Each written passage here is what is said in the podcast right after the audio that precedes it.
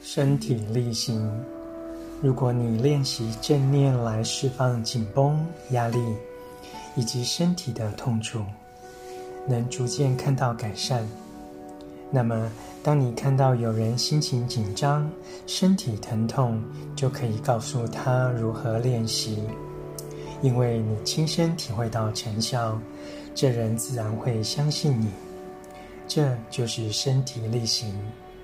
所以，能从自己开始实行非常重要。